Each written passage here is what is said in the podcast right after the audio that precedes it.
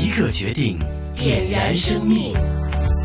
新紫金广场器官捐赠知多少？主持杨紫金，食物及卫生局、卫生署、香港电台全力推动。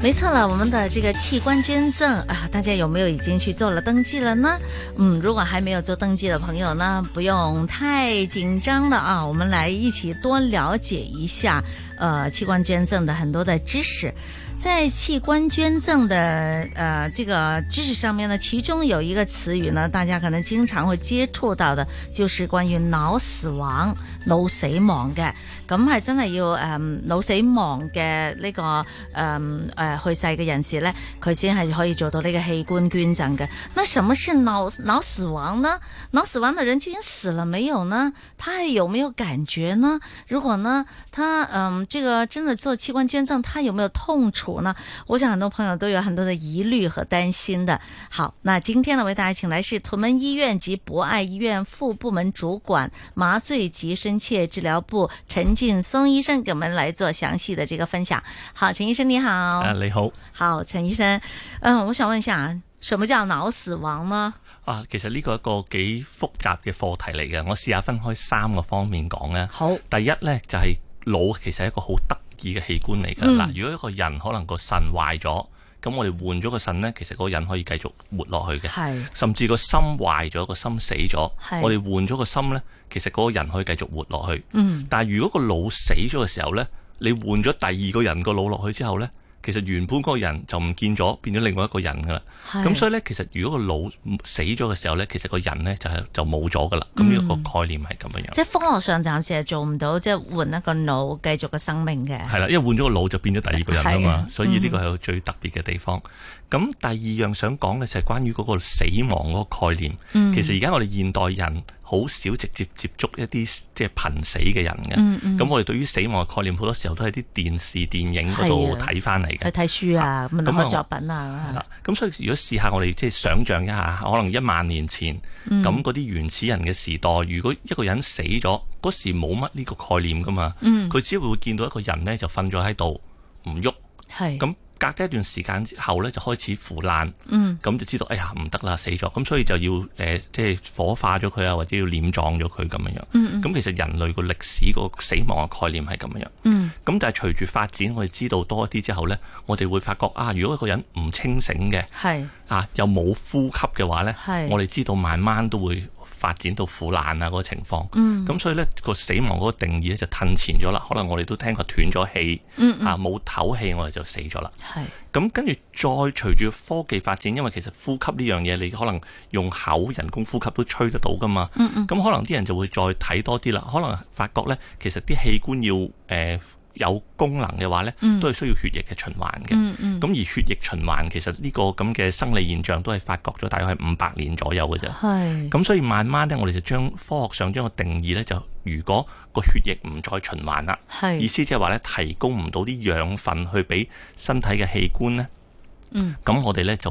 嗰啲器官跟住就慢慢就會壞死啦嚇。咁、嗯嗯、所以我哋一般呢，就會當咗心嘅死亡呢，就當咗係死亡啦。哦，咁但係隨住我哋啲科技更加發達啦，嗯、個心就算停咗。而家其實我哋都有泵翻跳 佢啊，甚至可能你都會，可能你都知道有啲叫心室誒輔助儀器，有啲病人喺個心度擺咗個儀器落去咧，你去摸，起搏器嗰啲，唔係起搏器添啊，佢就有個泵擺咗裏邊，有泵係，係代替咗心臟功能。你嗰啲病人行街，你摸下佢咧，其實冇脈搏㗎。佢其實靠嗰個機嗰個泵咧代替個心臟泵住啲血行，你見到個人係行啊得走得嘅。係，咁所以其實心臟嘅死亡咧都唔係。終極死亡唔係終極，咁但係正如頭先所講啦，個腦嘅死亡呢，嗯、就絕對係一個終極嘅死亡。咁、嗯、所以其實醫學上我哋而家都係咁睇，但係我諗大家好多時候睇電視都係睇住嗰條心電圖嗰條線，嘟嘟嘟嘟嘟停咗，咁我就咁會有咁樣嘅嘅感覺嚇。嗯，咁呢個係第二個角度去睇腦死亡嗰樣嘢啦。係。咁第三個角度呢，我覺得都係幾誒呢個比較特別啲嘅。嗯咁最近都睇過一套電影啊，咁嗰套電影呢，嗯係描述一個關於腦死亡嘅故事，雖然少少科幻故事咁樣啦。咁容我喺度講嘅，講個故事。咁個故事呢，就係有一個小女孩，嗯我諗大約係七八歲左右啦。咁就活潑好動，咁佢媽媽亦都好錫佢咁樣樣。咁、嗯個小女孩呢，就發生咗一個意外啊嘅，佢游水嘅時候呢，遇溺，咁、就唞唔到氣啦，咁、個腦缺氧。咁呢，雖然喺個水度救翻上嚟，用心肺復甦法救翻個心臟，救翻個肺，但係呢，由於個腦缺咗氧呢，個腦就壞死咗，咁成、個腦都都完全死亡。咁我諗即係好容易想像一個媽媽個小朋友咁細咁可愛，你話佢腦死亡，但係你望落去仲係暖嘅，個心仲係跳，係完全冇可能接受到佢係死亡。沒錯，咁所以其實跟住點樣樣呢？咁呢個媽媽呢，就將呢個小孩呢，嗯即係雖然醫生話佢死咗，佢夾硬都接咗翻屋企，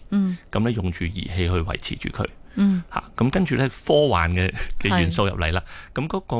呢、個小女孩嘅爸爸呢，其實係一個啲科技專家嚟嘅。係咁呢，佢就用一啲儀器呢去刺激嗰個女孩身體嗰啲肌肉，嗯令到呢佢刺激翻佢呼吸嗰啲肌肉呢，令到個小女孩其實自己唞得到氣，即係唔係叫自己唞到氣係，用個用嗰啲電擊去令到佢可以唔使用呼吸機，嗯亦都呢電到佢呢啲手腳可以喐動，係甚至呢可以有啲微笑嘅表情出嚟。係咁你望落去就會可能覺得佢係好似一個即係人，瞓着咗咁係啦。但係如果你諗深一層，其實嗰個小女孩其實已經走咗噶啦，係佢只係一個布偶咁樣樣咧，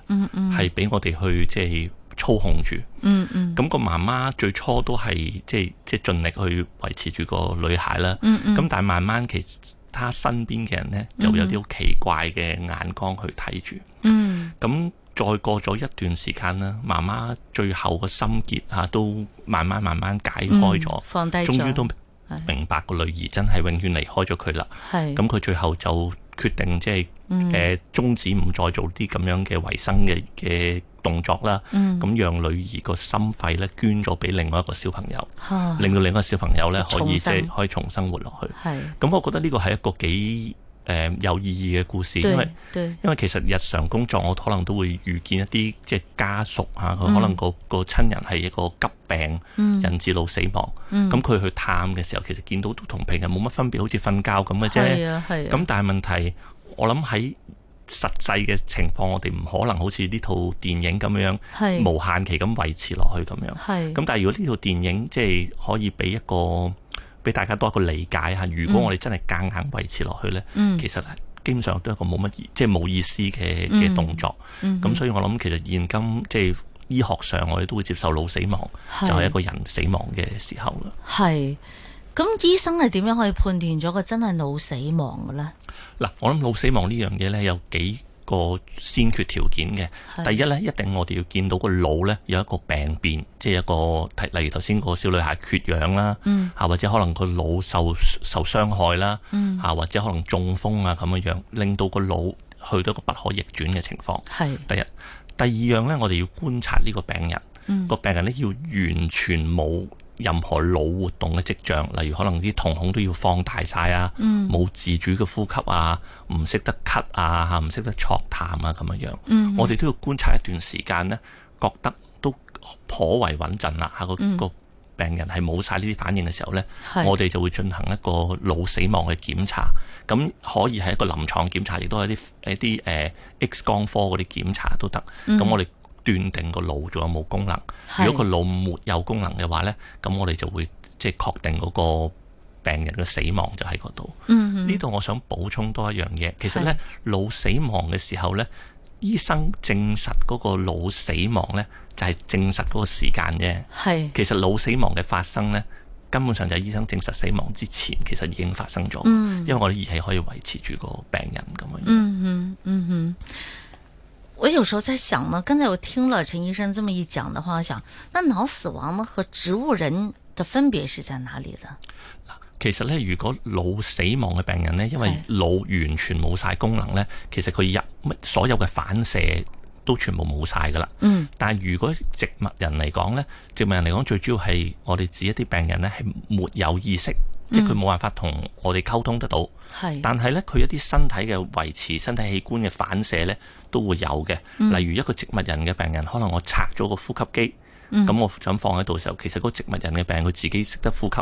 哦，但係如果個腦死亡嘅病人呢，我哋停咗部呼吸機呢，其實個病人係完全唔會呼吸嘅。咁、其中喺腦死亡嗰個檢查，我哋叫做一個唔識得唞氣嘅檢查啦。咁好、典型，我哋係會將個病人呢移離咗個呼吸機，即係唔用呼吸機。係咁我哋有啲方法維持住個血個氧氣嗰啲正常嘅係，我哋可以見到個病人其實可能係十二分鐘啊，十五分鐘，係、嗯完全唔會有唞氣嘅。咁、所以其實我諗大家正常人，我忍住係一分鐘哦唞氣都係啊冇好可多能啊係啊，嚇。咁、你可以其實要十二分鐘、十五分鐘，其實嗰、個。我哋如果真係腦死亡嗰個遺體咧，其實真係好似頭先嗰個故事咁，係一嗯個係嗯軀殼嚟嘅啫。咁、而嗰、個即係嗰個人本身嗰個最重要嘅嘢，其實已經係冇咗。係，即係當醫生去判斷一個誒誒患者，即係或者去世嘅人啦，佢真係腦幹死亡的話咧，就誒、呃除除咗經驗啦，其實都係有儀器係去做晒個評估測試，即係誒先判斷佢係死腦死亡咁樣。係啦，其實我諗誒、呃我哋點講呢？其實臨床嘅檢驗咧，喺大多數情況都之下都可都足夠噶啦。咁、嗯但係如果有任何一絲嘅懷疑嘅話呢係，我哋就會做一啲叫做腦嘅誒灌注嘅檢查。嗯意思係乜嘢嘢呢？咁我哋最常用就係一啲所謂同位素嘅掃描啦。係咁我哋會將一啲含有放射性即係好低劑量放射性嘅嘢呢，嗯打入去個病人嘅血液裏邊。係咁然後用一啲嗰啲叫做 gamma camera 誒、伽馬嗰啲攝影機咧，影住嗰個病人。係咁由於個身體我打咗啲放射性嘅入去，咁嗰啲放射性物質咪會令到喺個鏡頭度會見到啦。咁咧、會見到咧成個人咧都都著燈嘅，即係意思都都有輻射嘅。係但係咧會見到喺個頭骨嘅裏邊，嗯係完全冇嗰啲放射物質入到去，因為其實所有嘅血咧完全入唔到個腦裏邊。哦咁所以咧，我哋就可以百分之一百咧肯定個腦，因為完全都冇血入到去，就一定係死咗。係。咁呢個就有時喺啲比較特別嘅情況之下，我哋會做呢啲咁樣嘅同位素掃描去決定咁樣樣。係，所以咧就大家都放心吓，即係因為佢真係會有除咗經驗之外，亦都係有儀器去肯定，其實佢呢個係腦幹死亡啊咁樣。咁我哋知道死亡其實好多種噶啦，咁其中最大嘅就兩種，我諗大家關注嗰個就就係停止咗脈搏嘅跳動，即係心臟嘅跳動；一個就係腦幹死亡啦。但係呢個就有啲係腦幹死亡先嘅。咁有啲亦都係心臟死亡先嘅喎，咁嗰、個、誒嗯去世者佢嗰個反應啊，出嚟嘅嗰種死亡嘅狀態啊，有冇唔同嘅咧？嗱，我諗都幾唔同㗎嚇嚇。我諗心臟死亡先啦，我講下心臟死亡係其實都分兩種嘅。嗯第一類就係可能個病人我哋都知道有啲即係不可逆轉嘅疾病。係咁個病去到最後末期啦，咁嗯嘅、時候個心跳自然咁樣停止，咁、個心跳自然咁停止之後，由於啲血液唔循環呢，個、身體就會變得即係蒼白啦，嗯係咁慢慢會凍落嚟啦，咁樣樣。係咁嗰啲情況我哋都即係我諗係可能係電視見到比較多一啲啦。嗯咁另外一種呢，就係、個心跳呢係突然間停咗，可能唔知咩原因嚇，嗯可能心臟病啊或者其他都可以。咁喺呢啲情況之下呢，我哋覺得個心臟呢係有機會翻翻得翻嚟嘅。嗯咁嘅時候呢，我哋就會對呢啲病人呢進行心肺復甦術啦。係嚇，即係會猜佢啊，嗯係啊嗯誒會係啊同佢同即係泵氣俾佢啊咁樣，希望咧提供翻啲氧氣啊，提供翻個血液循環咧，讓個心臟跳得翻。嗯咁但係呢種咁樣急救咧，其實唔可能無了期咁樣嘅。啊係嚇，咁一般嚟講，可能我哋大約最都多係猜幾耐啊？嗱呢個冇人可以講係話係幾多，咁都係睇翻個醫生個判斷。一般嚟講，如果你話超過三十分鐘嘅話呢嗯係嗯個成功機會就好低。不過有啲好特別嘅情況，例如個病人係低溫症嘅情況啊。嚇或者個病人即係所謂個心跳停嘅原因係因為嗰啲、我哋叫做誒、呃室戰啊，即係個個心室嘅一啲不規則跳動嘅話咧，係個有啲病人可能猜幾個鐘頭咧都可以救得翻嘅。哦咁所以嗰啲病人咧，最後其實都係猜到最後，啊醫生都覺得真係冇辦法整得翻個心臟啦，係咁所以停咗，咁所以慢慢又會去翻頭先講嘅情況，蒼白啊、凍啊咁樣樣。嗯但腦死亡嘅情況就好唔一樣啦，係因為個病人呢個心係仲跳緊嘅，係所以你行埋去個病人呢，其實手腳係暖嘅，嗯你望落去好似同一個瞓緊覺嘅人係冇分別嘅。係咁但係最重要就係佢嗰個人嗰個精神啦，即係話嗯個個神智，唔係都唔應該叫神智，即係成個腦啦嚇。我唔想用靈魂呢個字啦，不 過即係總之最重要咁，係其實就已經冇咗噶啦。係咁所以即係其實靈魂抽象啲啦，係啦嚇，咁但係變咗其實你係唔會唔會知道周圍發生緊乜嘢嘢，唔會知道痛啊，係即係同呢個世界已經完全離開咗，亦都係冇可能可以翻得到轉頭，嗯因為腦嘅細胞咧係死咗就生唔翻。嗨，所以呢，就说他其他的器官呢，人家是有，还有，还有，还还是有。有有有，即係點樣講呢？即係其佢個腦幹死亡，其他嘅細胞係活着嘅，冇錯所以就可以移植俾另外一啲人去使用，有需要嘅人士啦。冇錯但係如果喺心臟死亡嘅話呢，就佢又可唔可以做到任何嘅器官移植㗎？嗱，香港都有做過呢啲咁樣心臟死亡嘅器官移植，不過嚇個數量即係可能一隻手都都數得晒啦。嚇係咁外國可能會做多少少嗯嗯嘅，咁佢哋呢就會係如果有一啲嘅患者，佢哋願意捐出佢哋嘅器官喺死後，嗯，咁而佢哋唔係腦死亡，係個心臟最後停止嘅時候呢，係。咁佢哋就會喺心可能將個病人運咗去手手術室先，嗯，咁然後呢，就等個病人個心跳停止。係咁當心跳一停止嘅時候呢，醫生就即刻，啊唔係對唔住，唔應該唔係即刻嘅，即係停止咗一段時間，可能係五分鐘到啦。係咁跟住呢，就醫生就即刻做手術呢，嗯就將嗰啲氣即係可以捐贈嘅器官攞出嚟。咁、嗯但係當然喺呢啲情況之下，心臟本身就唔可以攞嚟做捐贈啦。係咁但係好多好典型肝啊或者腎嗰啲呢係，都係可以即係捐贈出嚟幫到但係其要他好快攞到出嚟喎，係嘛？係啊，同埋個問題，你亦都要個手術室嗰度要可以安空，即係停咗喺度等嗯嗰個病人個心跳停頓啊，咁樣樣。係咁所以就會即係耐一啲嘅個情況。嗯，咁啊，腦幹死亡就誒、呃如果係病人家屬同意嘅話，而病人自己本身都有意願嘅話咧，咁就誒、呃可以誒、呃捐器官啦。冇錯，吓做呢個移植啦，咁嗰個手術咧就冇得心臟死亡嘅咁倉促嘅係嘛？冇錯，因為其實個血液循環都仲有喺度呢，係嗰啲器官呢都仲係有個灌注，即係仲有氧氣啊，有係養分提供住，嗯咁所以就唔需要咁趕急。咁我哋可以誒維持好，即係喺個最佳嘅狀態之下嗯去做手術呢。咁攞出嚟嗰啲器官呢，嗰個誒個質素會好一啲咯。 OK，